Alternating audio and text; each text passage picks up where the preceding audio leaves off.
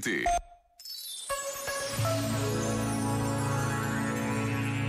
Ontem foi dia de chegada à Fátima, dia da procissão das velas, da noite longa em oração. Hoje recomeça o encontro, a devoção, o mistério da fé.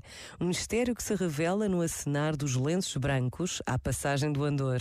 Um mistério de amor, porque de outra forma se pode explicar uma multidão em silêncio ao toque das campainhas, ou o olhar fixo numa pequena imagem de Maria colocada num mar de flores. 13 de maio, um dia único, onde a fé e a esperança ganham vida nas vidas de tantos. Basta uma pausa para recordar.